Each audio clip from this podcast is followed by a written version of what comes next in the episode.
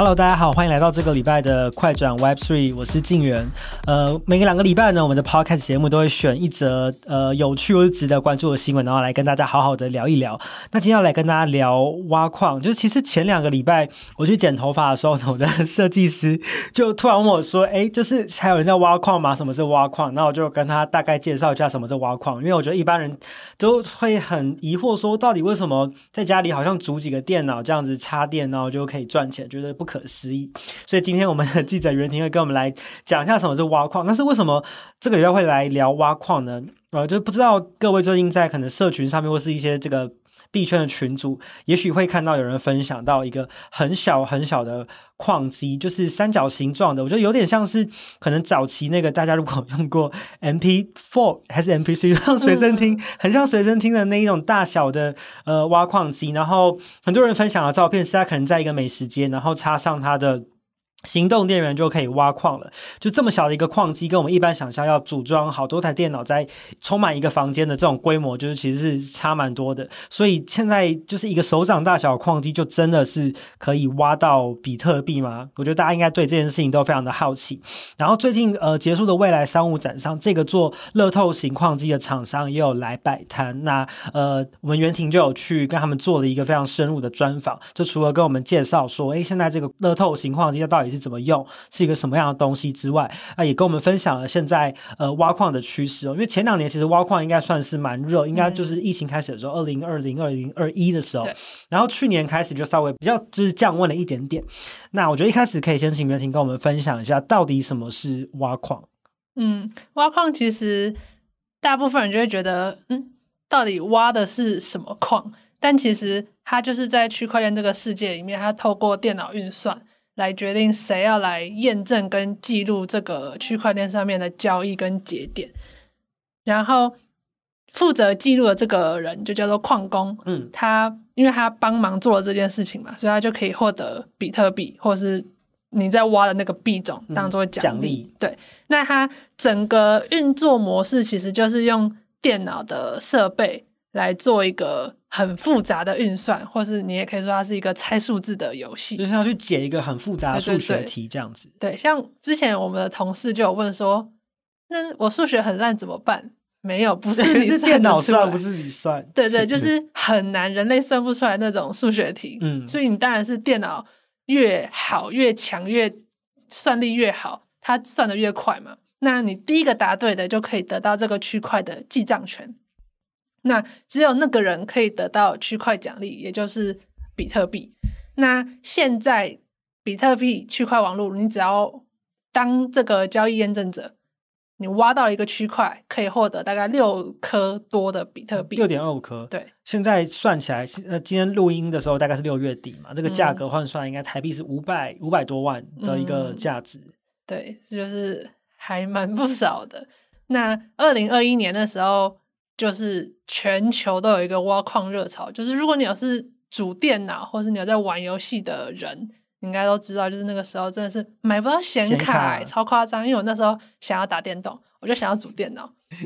那时候显卡超级贵，就是大家都拿去挖矿了。对，大家都 拿去买挖矿，然后除非你是要组一整台电脑的那一种，他才会卖给你，要不然你是买不到单张显卡的。然后那时候 NVIDIA 我记得是三零六零左右，超级贵。美金吗？没有，三零六零是那个显卡的型号，型号。那一张要多少钱啊？我记得它以前其实没有那么贵，就是可能很久很久以前挖矿潮以前，大概一万多块就买得到。然后在挖矿潮的时候，直接就是三万块，喊到三万块，然后你可能还买不到，嗯，就没有货了，大家都想要。嗯，那挖矿潮其实比较趋缓下来，应该是二零二一年底的时候，呃，二零就二零二二去年年底的时候，嗯，因为那个时候的以太坊有一个非常大的升级，二点零的升级，所以它本来的这个呃验证的机制从本来的这个呃工作量证明，然后变成是呃权益证明的共识机制。所以到底这两个的差别是什么？就是工作量证明，它的英文叫做 proof of work，work，所以就是你做越多。你拿到越多嘛，嗯、做越多的事就有越多的奖励。所以工作量证明其实就是大家在挖矿这件事。哎，应该是说挖矿是基于工作量证明，嗯、所以才可以挖。所以我要投入很多的这个算力跟对对对这个心心心力在里面，那我就可以拿到相对等的奖励。对，可是因为挖矿就是真的，大家都知道它很不环保、浪费能源什么的。因为你想嘛，它只有最快挖到的那个人可以拿到比特币，嗯，可是所有人全球大家都要抢这个。就等于所有人都在解这一题，然后只有一个人拿到，那其他人的能源都是浪费浪费掉的。所以大家还是同时间，地球上有这么多人开的那些电脑在算。对，所以后来就觉得那个以太坊，他们就觉得说，嗯，不行，他们就改成权益证明 （Proof of Stake）。所以他们后来就变成你放，呃，你只要钱放在这边越多。你就可以协助验证节点，所以就后来变成、嗯、就是要把钱就是质押在这个链上面，这样子，就是就很像很很多的银行，就是你要变成这个 比较高阶的客户，你就要存够多的钱在里面，那你就可以获得比较好的福利，就有点像是这样子的概念。对对对，所以后来本来以前是你要买电脑挖矿嘛，现在就是你可能只要在以太坊上面做质押，就是 staking，你放三十二颗以太。币进去，嗯，然后放一段时间，你就可以拿到钱，有点像生利息那种感觉，那就很划算，你就不用付电费、挖矿什么的，嗯，也不用再去抢显卡。对，但但你要有三十二颗，也是蛮多啦。现在一颗，呃，今天的价格应该是一千。八百多台币，呃，美金换算下来大概台币五万多块，所以也是一笔不小的钱。那最最近我们又重新又看到了，就是挖矿这件事情，是因为呃，就前一阵子我们都在一些群组里面看到有人分享一张照片，那照片里面是一个就是非常可爱手掌型大小的矿机，那很多人就是就会分享说，那他插着行动电源在美食街用餐的时候，或者在在车上，然后就是他随时随地都在挖矿。就是刚刚我们听袁婷分享说，以前挖矿好像要组很。很多的电脑，大家去抢这个解解题记账的权利。那现在缩小到一台就是手掌大小的矿机，那它真的可以挖矿吗？就是它到底是一个什么样子的东西？为什么会有这样子的产品？因为那个时候我有去跟摊位的老板就聊了一下，嗯，他就说其实这个矿机有点像是意外产生的。他们那时候是参加我们的未来商务展，结果他们就是矿机的厂商，结果分到。能绿色能源去，好好冲突啊！对，那因为挖矿本身就是因为超级耗费能源、超不绿，被大家就是你知道骂、批评诟病。对，结果他被分到那边去，他就觉得玩的好像有点尴尬，所以他们本来是想说，那我们就用绿色发电或是人力发电，他就放一个脚踏车、嗯，然后让人去踩发电，然后挖矿。可是人踩就是产生的电超少。就是一般的、那个、燃烧的脂肪跟产生的电都很少，对，所以它那个一大台矿机你根本踩不动，它没有办法供应矿机真的挖矿，所以他们就做了一台迷你矿机，嗯，就是他是说那个迷你矿机一个月大概电费只要五块钱，哦，所以他做了迷你矿机是为了要配合他想要用脚踏车发电这件事情，让他的这个比较能源比较对等，对，但是我们去想就知道，如果一个矿机它可能需要这么多电，它才能挖得到矿。嗯那你就是靠人类采的这个电流，基本上算力就是超小，它只是一个有点像是有趣的矿机。嗯，有趣就有点像是我们刚开录之前在形容，说很像是挖矿界的招财猫嘛，对对对，它比较像是一个吉祥物的感觉。如果你真的要靠它挖到矿，其实几率是非常非常的小的。应该有呃，受访者有分享说这个几率是多少嘛？它其实比较像是有点像是。有点像，比如像买乐透这样子的感觉，是不是？对对对，就是因为这个矿机虽然它算力很小，大家就会觉得，嗯，那它的存在意义是什么？可是它出乎意料，超级受欢迎，而且特别是那种圈外人，就是很多路人来逛展，因为它就很可爱，对，很可爱。然后它有一个荧幕，就是蛮多人对于这个产品反而比一般的矿机更。更有吸引力，更好奇。因为一般的矿机可能你也不便于携带，或是你也看不太懂，嗯、因为它就是很复杂的装置。可是因为这个就是它就像是一个消费性电子产品一样，是你可以看得到的。对对。然后其实这个呃乐透型矿机，它的挖矿的模式也跟我们一般可能在家里主矿机的挖矿模式不太一样。因为呃可能一般的挖矿模式应该是大家的这个电脑算力在同一个矿池里面去去挖嘛，那你可能就根据你的这个算力去分配你的呃可以拿到的加密。货币有多少？但是这个乐透型挖矿机，它的模式是呃 solo mining，就这是一个什么样子的挖矿模式？因为刚刚有讲到这个矿机就是超小，它算力超差。所以如果你真的是用一个矿机思维去算的话，它的中奖几率是上千兆分之一，基本上就是不会中啦，你挖不到东西，嗯、你挖个什么上亿年都挖不到。但是因为它用的是 solo mining 的挖矿模式，像刚刚静远有讲到，就是一般挖矿你会在一个矿池嘛，那你就是做多少赚多少，有点像是在打工，就是你付了多少时间，付了多少算力，你就可以拿到多少钱。对。但 solo mining 就是你直接对这个区块链节点，你不是在这个矿池里面，所以你要么就是你直接挖到一整颗。要不然就是你什么都没有，就是一个月付五块钱的电费，就是有一个参与感，就是在挖矿哦，这样。可是如果你真的运气很好，你挖到的话，因为你没有在矿池里，你就是一人独得六个区块的对的奖励，一人独得六点二五颗比特币。然后因为区块链它就是每十分钟会结算结算一次，就等于说你十分钟就会开奖说，哎。你有没有挖到？十分钟有没有开的？有没有挖到？这样子，就是他们就是说有点像是在买乐透的感觉。嗯、虽然这个几率不一样，但是说超几超几兆分之一。对，而且也不是说真的不可能啦，因为这几年还是有每年大概一两个人会挖到，就是靠 solo mining 挖到，就独得。对，所以就是他们就用这个卖点，结果就意外的很受欢迎。说不定真的，我蛮好奇这个产品卖到现在，到底有没有人真的是独得整个整个区块？袁婷自己会想要买一台吗？哦，那时候超心动，超想买的，但是 又觉得，可是两千五，我要买吗？就是，虽然也不是很贵，但是也不是说很便宜。嗯、对，然后我觉得它很特别的是，矿机基本上就是你知道，很像大石头放在那里，嗯、它就是一直放热气，很吵。但是因为它很安静又很小，你可以随身携带。重点是上面有一个荧幕，幕然后那个老板那时候就跟我说：“你看到这个框框了吗？它现在是零，哪天你看到它跳到一的时候，就代表你挖到了。”就哇，好期待，好想要看到它跳成一。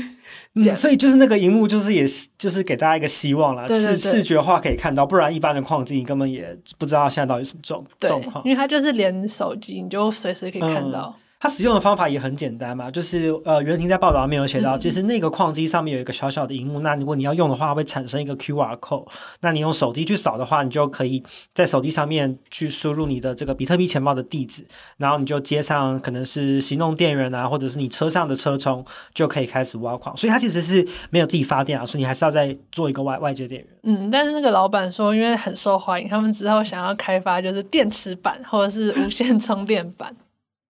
嗯，蛮，这我觉得真的是蛮可爱，因为在那个展会上就是蛮多讨论的，然后很多同事就是也很好奇说，那要不要开团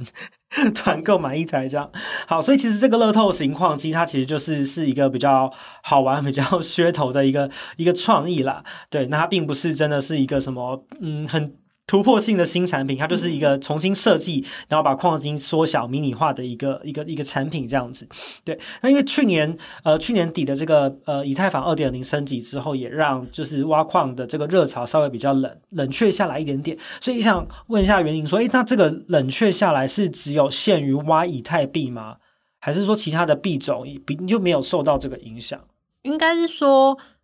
以太币当时是挖矿的最大宗，大家挖大概百分之绝大多数都是挖以以太。对，但是因为比特币现在就是大家都知道，可能已经百分之九十已经挖完了，大家剩下就是剩一点点。因为比特币是限量的嘛，它的总量只有两千一百万颗，那可是呃以太币就比较没有这个没有总量发行总量的限制，嗯，所以现在主要大还是有人在挖矿，可是因为你挖到的那个成本。因为你要付出的那个设备费或者是你的电费蛮高的，然后如果你去挖一些小币，他可能赚不了那么多钱，除非还是有人挖那些小币，嗯、但是他可能就是想说，哎，他以后可能会赚，或者是他有自己的需求或信仰。那主要现在在挖的还是比特币跟莱特币这样子。所以其实这个还是。呃，重点还是说投入的成本跟拿回来面来回拿回来的收益是不是有成正比？那看起来以前在这个呃以太坊二点零之前是有符合的，那现在的话，其他的币种好像就比较没有符合这个条件，所以挖矿的人都比较少了。所以我记得袁婷在采访的过程里面，在报道里面有写到说，其实外面有很多的矿场都慢慢的关起来了，对不对？嗯，因为大家会挖，其实都是想要赚钱嘛。但是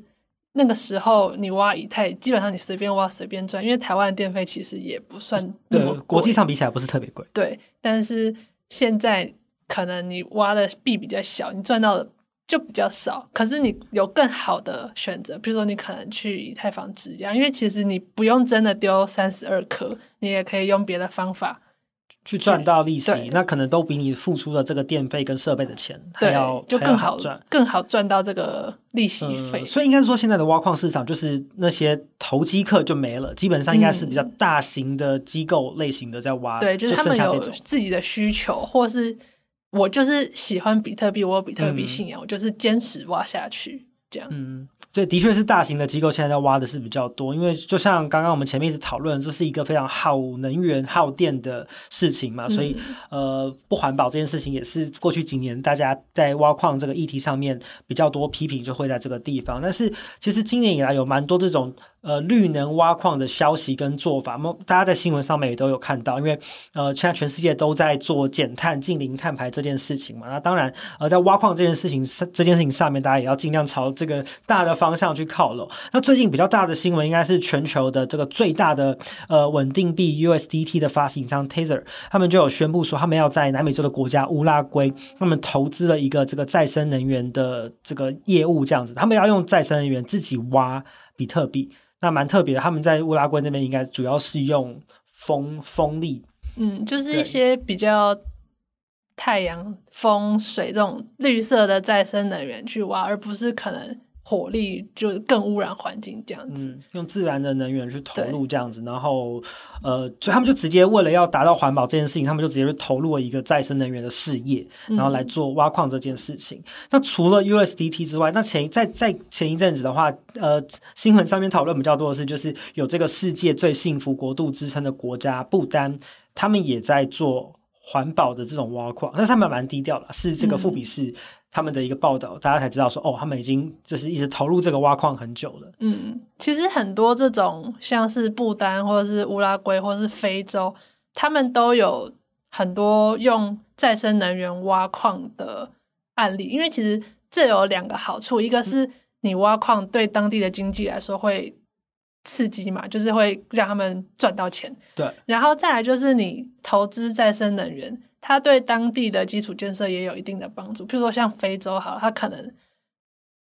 就是基础建设很不好，但是能源基础能源这一块基础建设，但是你帮他做了一个水力发电，然后它就有电，然后你它也有水，你就可以把它供应当地村落的一些基础民生，然后你有电有水，就会有工作。就会有，因为你有一个矿场，就会有需要员工，或是有警卫，创造就就业机会。对对对，所以对当地来说是一个好的发展跟刺激。然后除了这类就是用再生能源的国家以外，有一些也是因为挖矿，传统的挖矿它就是很吵，又很多热废气，就大家就觉得很不想要当矿场的邻居。嗯，就是它是嫌恶设施。对，但是像譬如说挪威，好，挪威是一个。很北方嘛，就是冷对，冬天下雪又很冷，然后他们就是森林很多，那边就是空旷无人，就很适合挖矿。然后那边就有一个矿场的业者，他就用挖矿的热废气来烘干木材，因为那个木头他们下雪就是很难干，但是热废气就让这个木材可以很快的就干燥，可以。让伐木工更快的把这些木头卖，嗯，就不用另外再花其他的能源去做这个烘干这件事情。对对对，或是像荷兰，他们也有在跟农民合作，把比如说把矿机架设在温室里，然后一样也是用热废气来让温室可以保持温暖，就不用再用什么加热器、天然气去让温室温暖。嗯、对农民来说，哎，我就省钱。然后对矿工来说，因为这些温室它可能本来就已经有一些地热瓦斯的设备，它也不用再另外花钱去建构这些东西，就两方来说都是 win win 啊。对，所以就很多这种利用合作的关系。所以就是其实挖矿现在也某种程度也是洗刷之前的。恶名就是它也是可以跟环保跟绿能沾上边，对，就是大家想要用这些东西来不要这么残害地球了。嗯，然后有些发挥一些正面的效果，这样。对对对，我自己觉得其实刚刚前面提到布他们蛮聪明的，就是在那个富比士的报道里面有提到说，他们其实在币价比特币的币价五千美元的时候就进场了，现在五千美元，那现在 我们录音的时候六月底，现在大概是三万、三万一、三万美元左右，你就大概知道说那个有多巨大的差别。那不丹他们也是把挖矿的这些收益持续在投入他们的电力啊、挖矿的设备，就是大家都是走一个这种就是循环的模式，这样、嗯、就善的循环，嗯、这样自己国家可以越来越。